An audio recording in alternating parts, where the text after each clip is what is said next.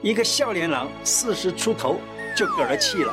到了天堂，问上帝：“嘿，我怎么这么年轻就死了？”上帝跟他说：“根据你的工时申报单，你已经八十二岁了。”哈。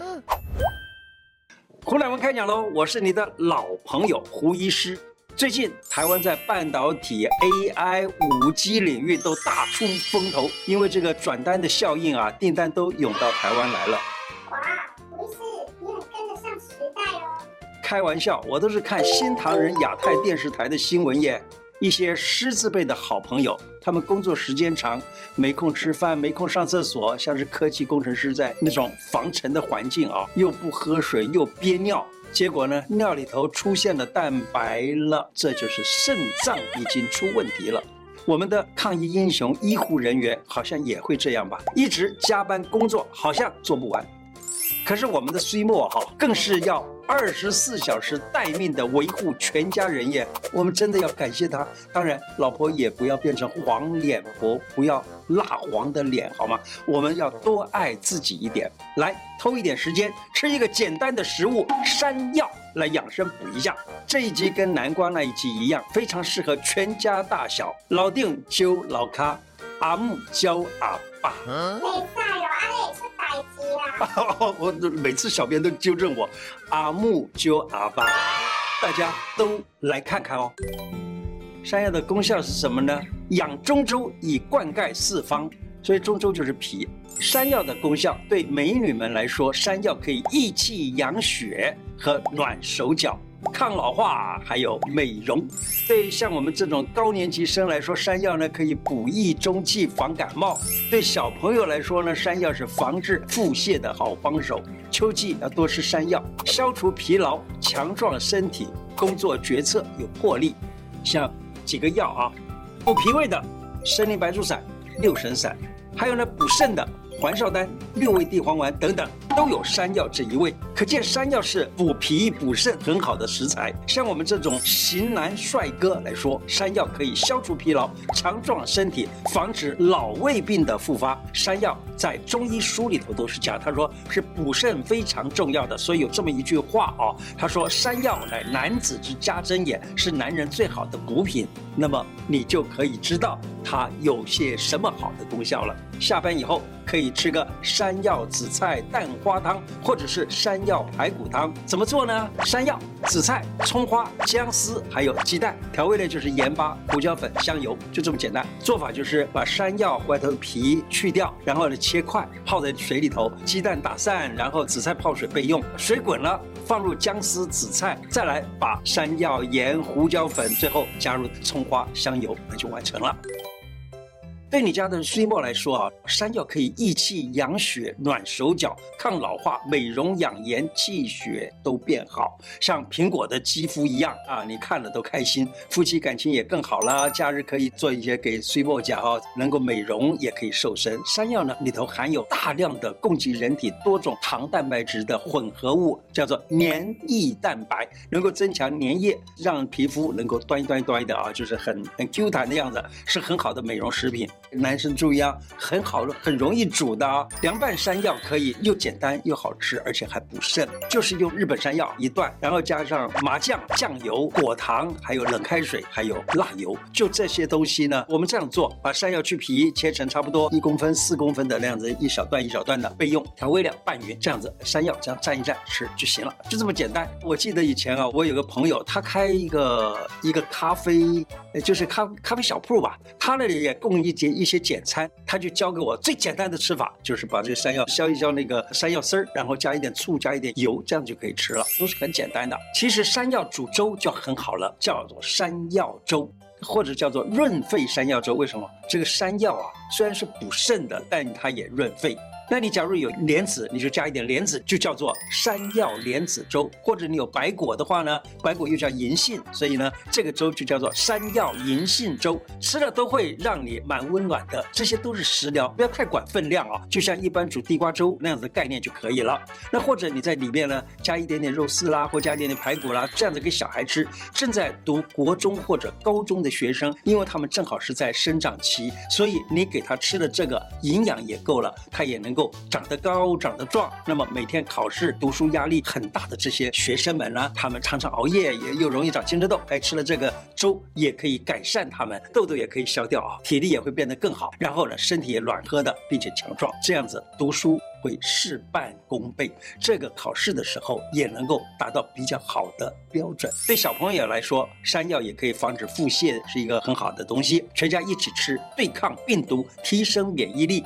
山药银杏粥也可以帮助长辈血液循环好，你知道吗？银杏啊。李时珍他说啊，银杏可以去痰。他说为什么能够去痰呢？他曾做过实验，他把银杏呢打碎了以后，来洗那个很油很油的盘子，竟然呢可以洗得很干净。所以他说就可以把我们身体上面所有比较脏的东西都给洗干净，所以去痰也是很好的。有一些药方子里头就用银杏来去痰的，例如有一个方子叫做补肺阿胶散，就是这样。好，再来呢，山药银杏粥呢，它可以帮助长辈呢血液循环变好，血压就可以稳定了，因此也可以增强他的免疫力。像我们这种高年级生来说啊，山药可以补中气，还有防感冒，还有呢防手脚太冷冻了。各位婆婆妈妈们，我们来煮一个粥当点心，自己吃也能防感冒又冻龄，该多好啊！如果孩子、老公晚上在家里还在那里忙着工作啦，像我们前面讲的这些辛苦的工程师、建筑师、会计师、医师、护理师人员等等这些年轻人啊，让他们吃了，帮助他们养好了精神再出发。这个时候，年轻人真的要感谢老人家，家有一老如有一宝，才能那么幸福。如果大家没住在一起，就趁假日的时候啊，煮个山药粥来补一下喽，哎，怎么煮呢？我们来看看补气固胃的山药参苓排骨粥。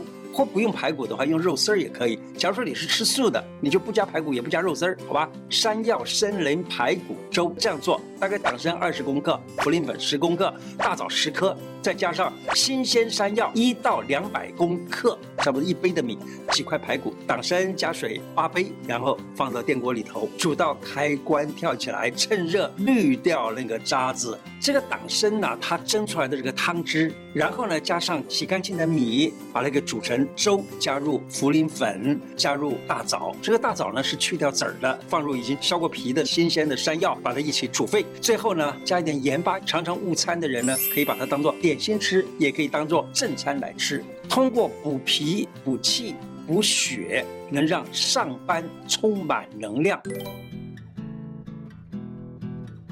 来看山药红枣粥，山药红枣粥也是很简单的一个方子，它就是米一杯，山药一百五十公克，红枣二十公克，枸杞五公克，再加盐一点点，依照个人喜欢呢、这里面都可以加加减减。白米、红枣、山药放入一起煮成稀饭，再加上枸杞，因为枸杞不能够久煮啊，所以就是最后放一点枸杞。对于长期疲劳、长期劳累的人，可以帮助气血充足，不易发晕以及漂浮感。对于胃弱的那一群人，那么它能帮助消化吸收。对罹患了胃溃疡啦、十二指肠溃疡的人最适合不过了。我记得我自己以前也有过十二指肠发炎的时候，那假如说吃一点稀粥都会觉得很舒服啊。此外，对于服用消炎药物过多而引起的肠胃不适和体质虚弱的人，用这个恢复体力就有帮助。像现在的老人家了，平常自己独居。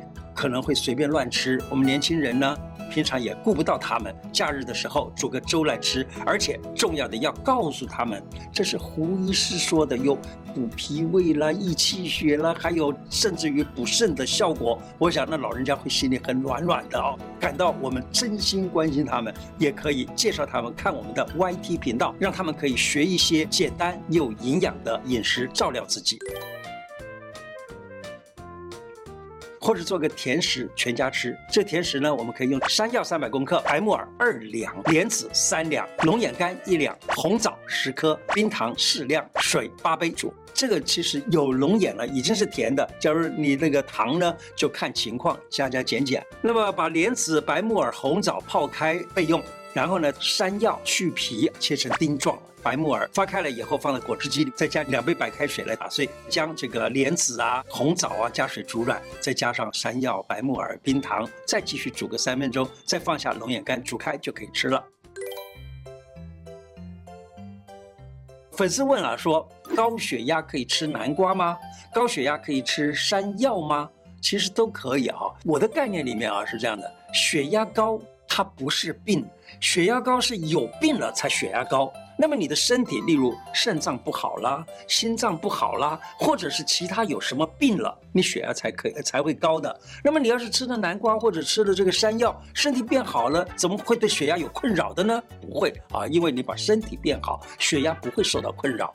有粉丝问啊，南瓜不能吃太多，到底多少才是太多？其实你的身体会告诉你的，你吃到觉得有点饱胀了，甚至于打饱嗝了，你说这个时候是不是已经吃多了呀？就这么简单嘛啊，好，可以每天吃吗？多久吃一次？